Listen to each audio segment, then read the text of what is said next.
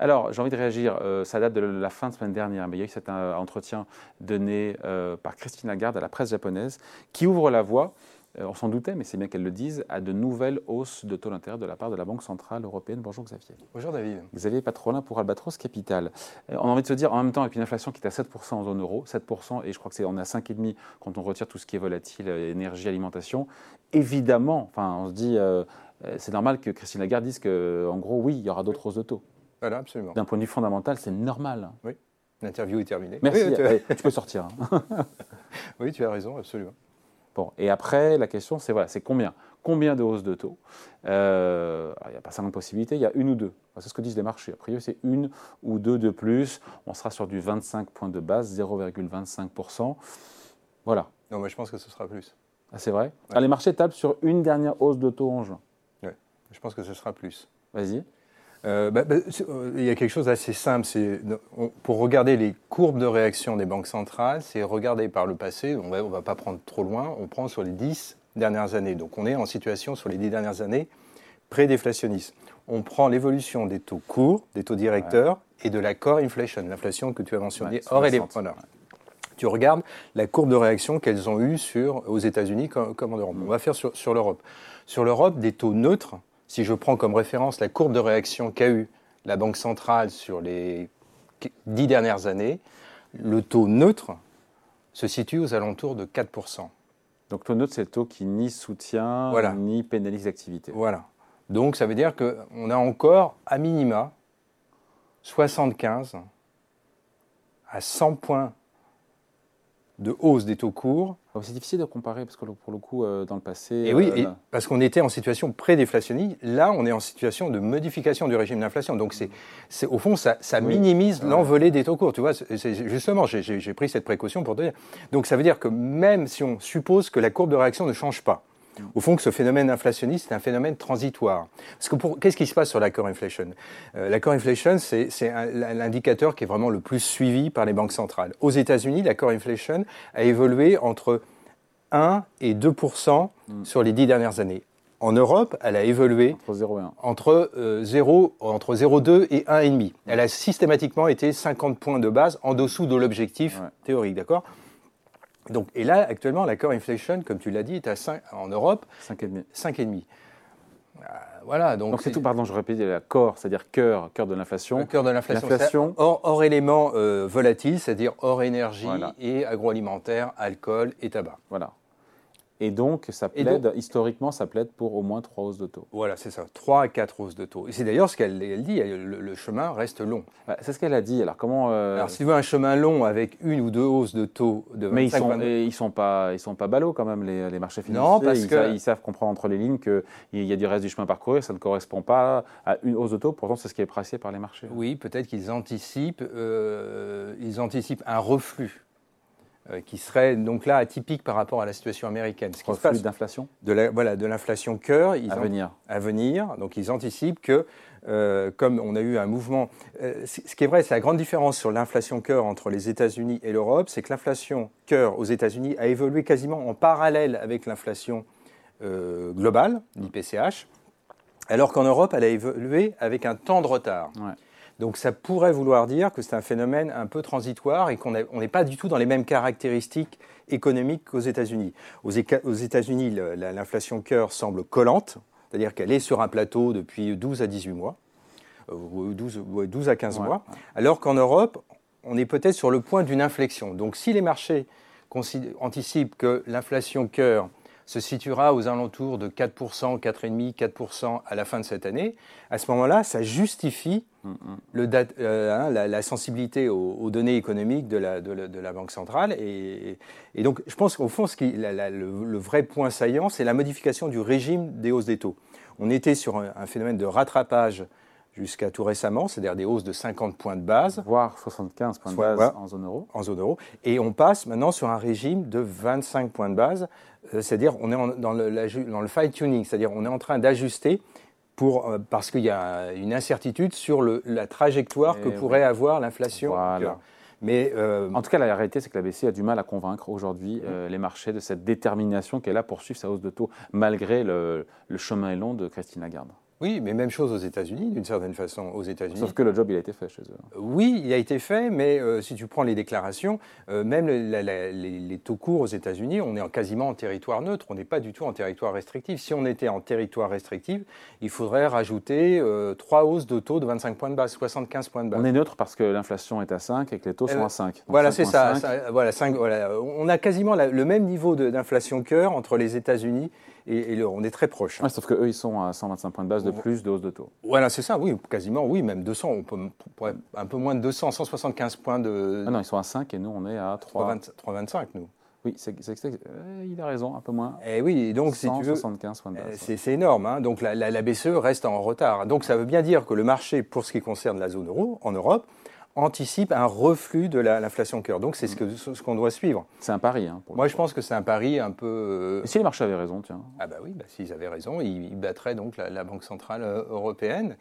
Ah, donc data dependent, ça sera encore une fois en fonction de ce qu'on verra sur l'inflation d'ici euh, voilà, les prochains mois. Oui, mais Christine Lagarde a mentionné dans son entretien qu'elle elle considérait que l'inflation cœur était trop élevée c'était risqué, et notamment à la veille des négociations salariales. Et elle voit bien, c'est tout l'enjeu de l'inflation cœur, c'est ce qui explique pourquoi aux États-Unis elle est plutôt collante.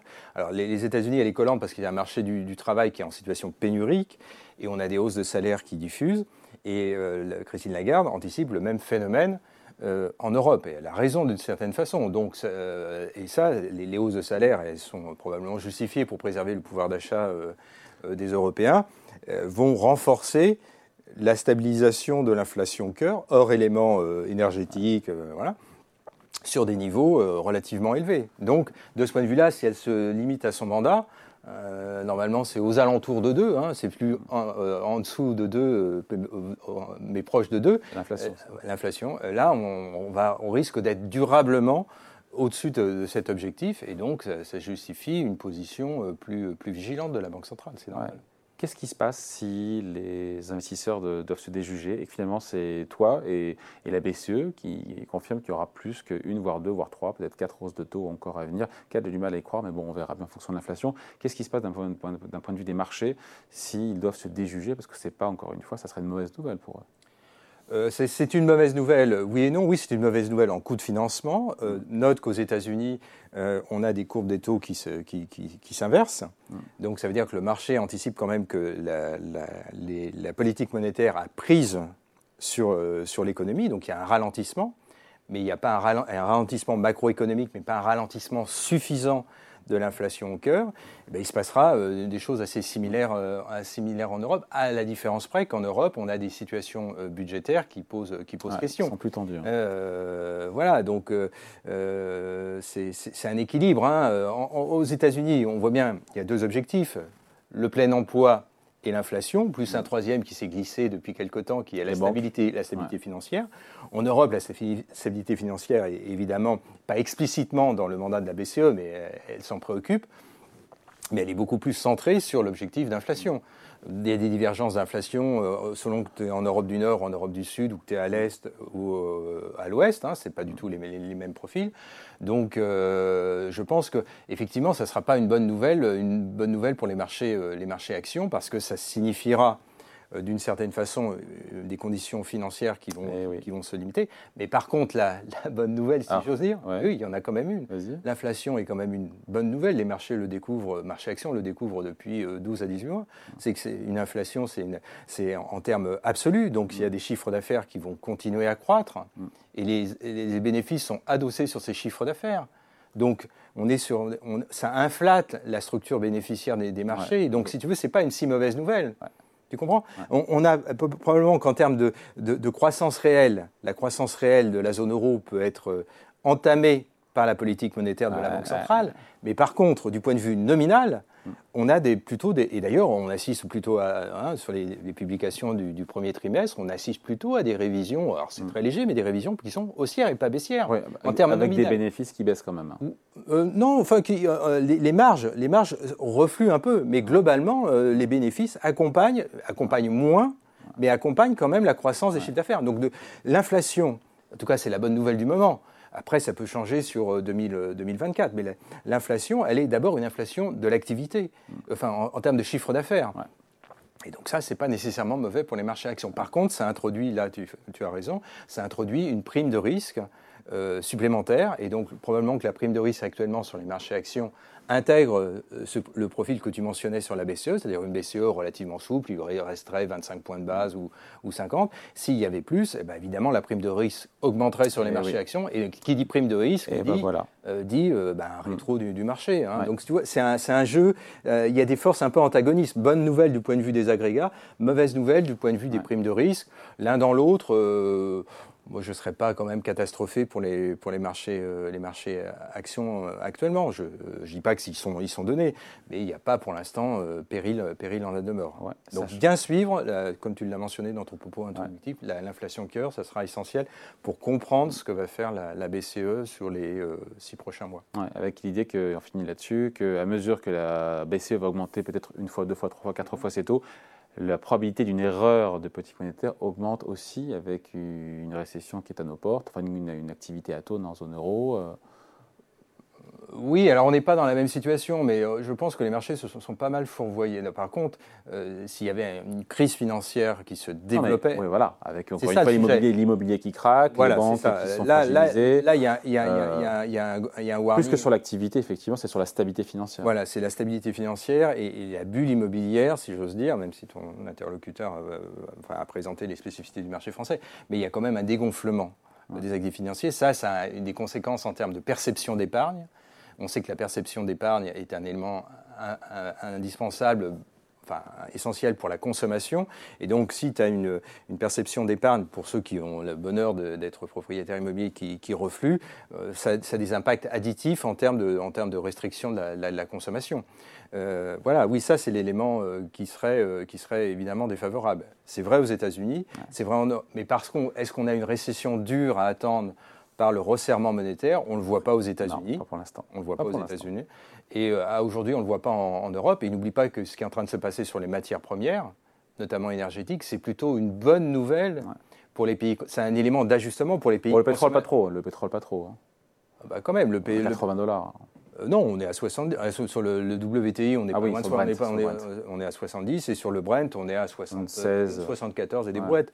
Euh, sur le gaz, alors on, verra au moment de l'hiver, parce que la, donne sera peut-être un peu différente, mais globalement, on a là, donc ça, c'est du transfert de pouvoir d'achat, si j'ose dire, qui, est favorable, qui est favorable aux économies du G7, Europe, États-Unis, et donc c'est un élément de rééquilibrage. Donc il ne faut pas uniquement focaliser sur les la politique monétaire, elle sera certes importante, mais note qu'elles ne sont pas à ce stade très restrictives, ni aux États-Unis, encore moins en Europe, et que par contre, on a une stimulation, ou en tout cas une moindre restriction du point de vue des politiques énergétiques, parce qu'on a eu un reflux euh, du, baril. Et donc ça, c'est un élément qui compense. Donc il euh, ne faut pas être non plus trop, trop, trop alarmiste. Et, et, quand tu vois les réactions des taux longs, dernière, j'en aurais fini, les taux longs, bah, tu vois bien que sur les taux longs, le marché n'est pas, en mode, pas en mode panique.